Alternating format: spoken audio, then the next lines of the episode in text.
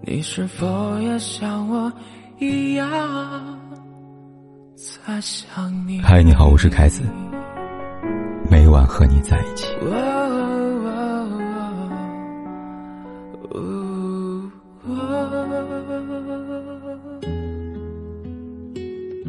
奇迹没有发生。十二月一日，舟山公安通报称，失联摄影师陆道森的遗体已在浙江舟山的朱家涧附近海域找到了。那个说无需为他立碑，只愿玫瑰年年为他盛放的玫瑰少年，最终还是一头扎进了冰冷的大海，离开了他认为很美好，却从不曾属于他的世界。陆道森走了，但他最后留给这个世界的东西还存在。一件灰色风衣，一部白色手机，以及一封长长的遗书。在这封遗书里，陆道森不只是陆道森，他还是留守儿童、山区孩子、校园霸凌经历者、摄影创作者、独居青年、追梦的人。他这样写道：“写了这么多，只是为了给自己一个交代。我没有办法拯救我自己。”更没办法拯救别人。二十五年，我把生命交还给这个世界，生即是痛，死即为乐。倘若真的有前世今生，我不愿再轮回，化作一粒尘，一滴雨，都好过在这世上生而为人。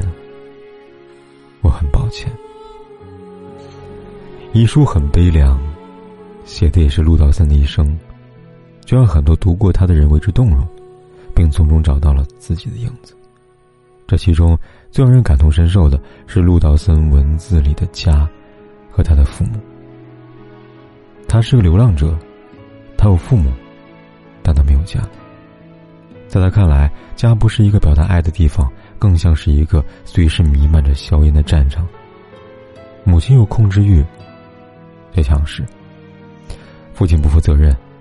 母亲一味野蛮的灌输自己的想法，把孩子当成自己实现梦想的工具人，控制着孩子的人生，逼着孩子做不愿意的事情。在父母眼里，以上一切都是出于爱，但陆道森感受到的，却是满满的伤害。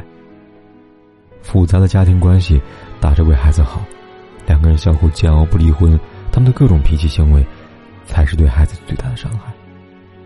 我也不想继续一段婚姻故事，更没想过生育。像我这样的人，又该怎么样去爱一个孩子呢？争吵攀比，还是伤害下一代？如果生育孩子只是为了传宗接代和攀比，那意义从来就不是爱啊！寥寥几行字，道出了多少悲剧婚姻里避而不谈的真相。父母以为的爱，只是他们以为。他们从来没有想过孩子愿不愿意承受这种爱，他们也从来没有想过孩子是否想要。他们因为这种爱，被纠缠，蹉跎一生。他们自私，却自以为很伟大。纪伯伦在《你的孩子其实不是你的》里边这样写道：“你的孩子其实不是你的孩子，他们是生命对于自身的渴望而诞生的孩子。”他们借助你来到这个世界，却非因你而来；他们在你身边，却并不属于你。你可以给予他们的是你的爱，却不是你的想法，因为他们有自己的想法。你可以庇护的是他们的身体，却不是他们的灵魂，因为他们的灵魂属于明天。诗写的多好呀，读懂的人却不多。比如陆道森的父母，又比如。电影《盛夏未来》里的晨晨的爸妈。电影里，晨晨的爸妈也因为感情破裂选择离婚。为了不影响女儿，让她能够顺利考上大学，他们决定隐瞒着婚姻的事实，继续在女儿面前扮演恩爱夫妻。但百密总有一疏，晨晨妈妈撕毁新男友，被晨晨撞见了。原本正常的举动，在晨晨眼里变成了出轨。一怒之下。晨晨开始变得叛逆。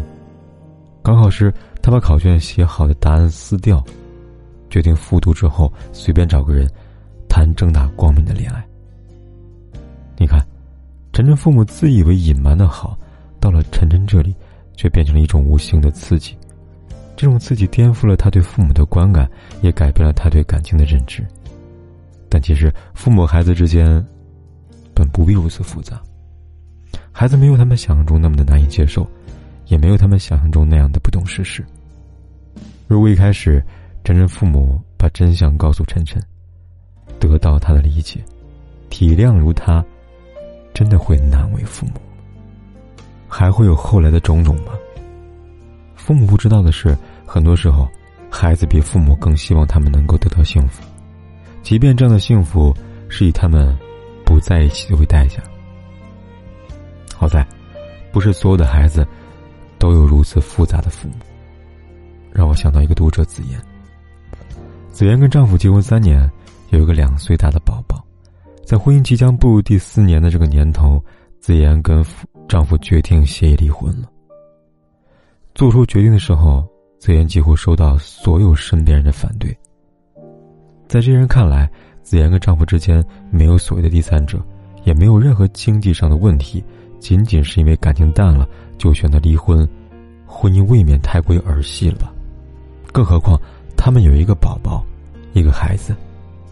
亲朋好友的劝阻，并没有让子言改变想法。而他之所以如此的坚定，原因很简单，因为他的原生家庭。在子言还很小的时候，他有着一个人人羡慕的家庭，父母恩爱，家庭有我。但这样的幸福，并没有维持多久。当子言开始上初中的时候。以往的恩爱，父母成了过眼云烟。他们开始争吵，用难听的字眼去侮辱、指责对方，只为了在争吵中取得胜利。他们用尽一切方法伤害对方，说离婚，至于为什么不离婚？因为孩子，因为不能输。而他们以为过得好的孩子，却在很多个夜晚里，枕着潮湿的枕头，进入短暂的睡眠。原生家庭带来的阴影。正是子言决定离婚的原因。就像那句话说的：“因为自己淋过雨，所以总想着给别人撑伞。”他不想自己的孩子从小背负太多，也不想和曾经爱过的人在以爱之名的监牢里边相互的撕扯，让彼此变得面目全非。原生家庭没有教给他的爱和幸福，但不代表他不懂得爱和幸福是什么。就像李诞说的。梦到一个卖花的人，两手空空跟我说：“人要先感到幸福，才能看到玫瑰。幸福不是苦口婆心的我为你好，幸福不是虚假的扮演，幸福也不是一厢情愿的成全。幸福是你发自内心给了，我就发自内心接收到了。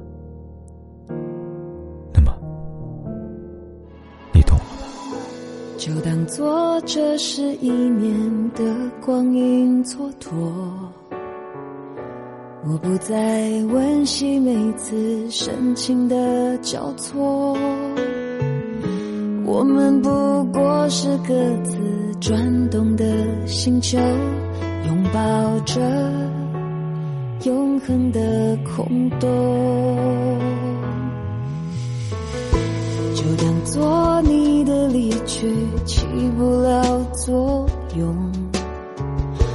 我的心还完整的像一个黑洞，深深的把你吸附在无边宇宙，一抬起头就能够看见你，依然为我闪烁，走不出的间淹没在人群中寂寞的路口，一个人一转眼走进了回忆漩涡，在争吵的时候。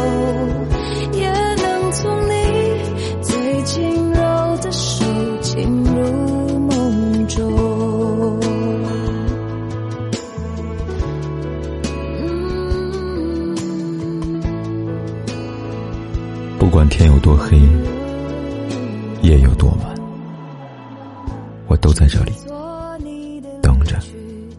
跟你说一声晚安。